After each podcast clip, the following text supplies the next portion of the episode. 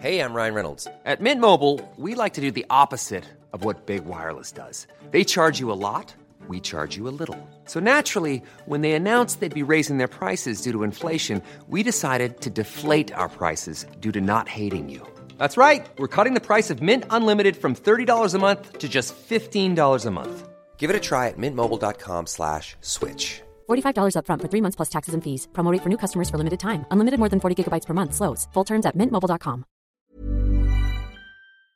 Bueno, y aquí con nosotros en la cabina está Santiago Taboada, alcalde de Benito Juárez, a quien saludamos como siempre con mucho gusto. Bienvenido, Santiago. ¿Cómo estás? Lupita, muy buenos días. Sergio, Hola, muchas Santiago. gracias por la invitación, por, por ya estar por fin aquí en cabina. Muy Nos bien, da gusto verte en vivo y en directo. Así es. Oye, pues eh, cuéntanos, eh, ya se pusieron de acuerdo los titulares de las alcaldías. eh, saben que si no van unidos, este, pues a lo mejor no la hacen, ¿no? Rumbo al 2024 aquí en la Ciudad de México. Estoy convencido primero que la lógica de lo que se ha venido construyendo desde hace muchos años, que es eh, este frente ahora eh, va por México, ya lleva, insisto, o, o ya pasamos, ¿no?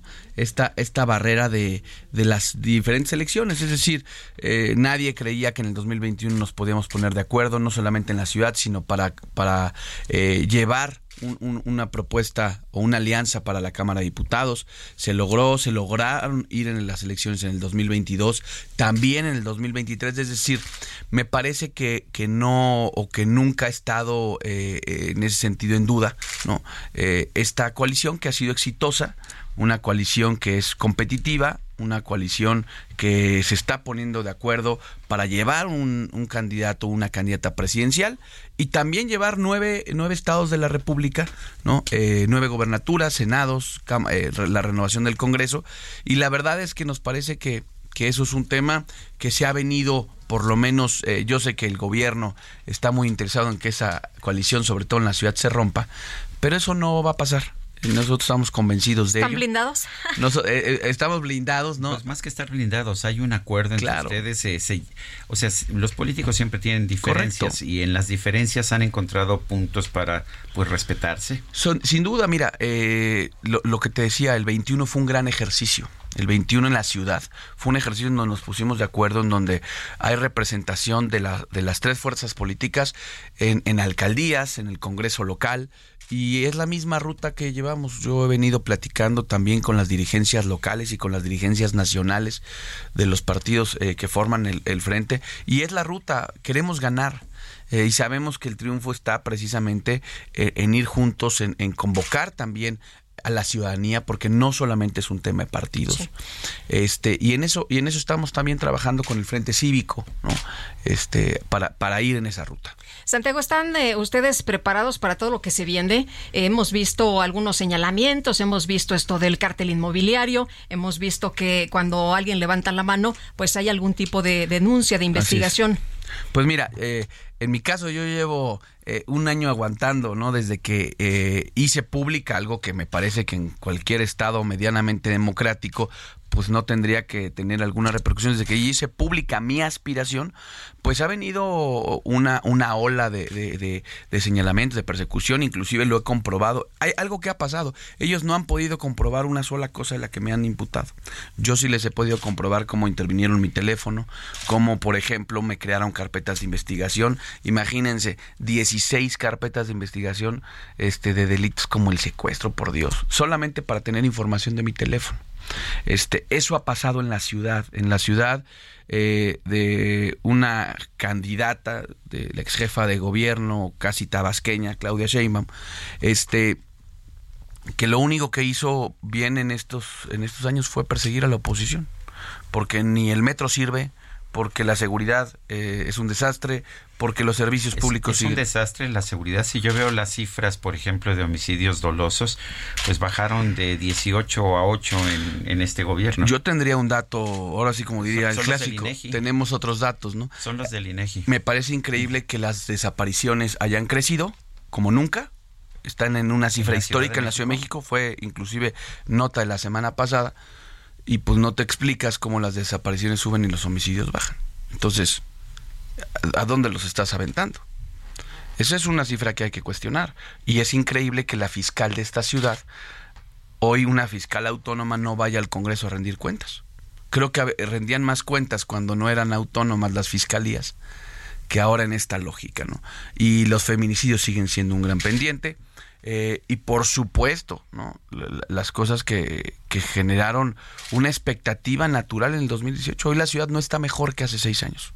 Hoy la ciudad es, es una ciudad que está abandonada en su, en su infraestructura, abandonada en sus calles, abandonada en su transporte, en el transporte público que más mueve gente en esta ciudad. Oye, ¿cómo está Benito Juárez? Pues bien, somos, según el INEGI, aprovechando, la alcaldía más segura para vivir en la ciudad y la segunda para vivir en el país. ¿eh? Hoy la gente que camina en Benito Juárez y que vive en Benito Juárez tiene una percepción de seguridad y lo, lo digo con, con mucha claridad la percepción está mucho más allá de las cifras, porque es lo que la gente siente si la gente inclusive en esa, en esa encuesta le preguntan si ha sido víctima de algún delito él, sus familiares en los últimos meses, en fin, y son contrastantes las cifras, por ejemplo, de Benito Juárez con las de Iztapalapa. Aunque quieran decir lo contrario, en Benito Juárez tenemos una estrategia eh, sí de coordinación y también implementamos una política pública que se llama Blindar Benito Juárez, que nos ha ayudado mucho después de cinco años. No recibimos Benito Juárez, así hay que decirlo con mucha claridad, pero ha sido una política pública estable que nos ha ayudado precisamente a darle mejores condiciones a esta, a esta alcaldía. ¿Cuándo conoceremos el procedimiento para elegir al candidato de la oposición al gobierno de la Ciudad de México? Mira, yo sé que es un tema que están platicando las dirigencias. Sé que primero quieren terminar este proceso, eh, vamos a decirlo, nacional, presidencial eh, y pues yo lo he dicho, en el momento en que las dirigencias, lo, lo, porque son aparte quienes lo tienen, eh, como ahora en el presidencial, que lo anunciarán. Si fuera un sistema también de eh, encuestas, recabar firmas, y después quizás una primaria, ¿tú estarías de acuerdo? No, claro, yo lo he dicho, yo en el, en el escenario en que me pongan voy a ir.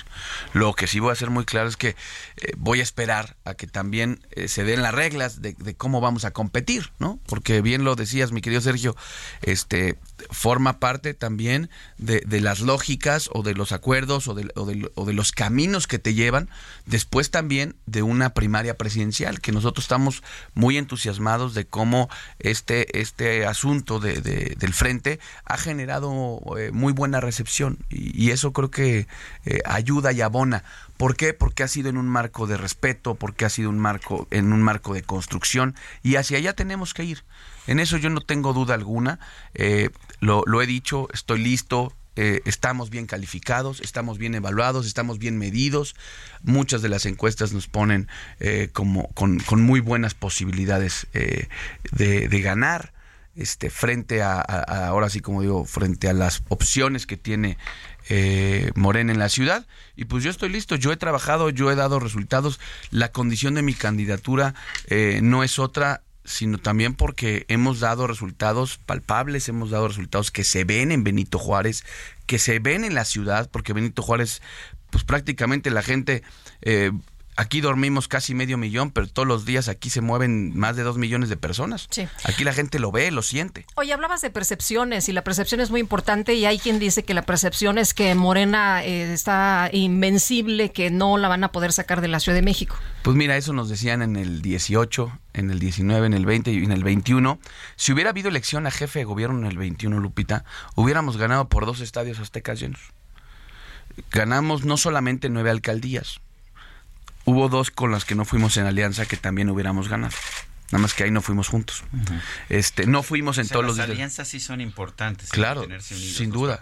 Sin duda, yo yo creo que es y e insisto y es también hay que decirlo. También generó un ánimo social el poder ir juntos en la elección del 21. Mucha gente vio a través de ese voto útil cómo poder generar contrapesos y por eso también en la Ciudad de México, después de venir de una elección, Lupita, del eh, 50%, 60% del 2018, pues prácticamente eh, nos hicimos eh, de, de, una diferencia, me parece importante en la ciudad. Muy bien, pues Santiago Tabuada, alcalde de Benito Juárez. Gracias, Muchas gracias. Muchas gracias. Gracias, Santiago. Gracias, Sergio. Bueno, pues ahí está, ahí está la información con Santiago Taboada.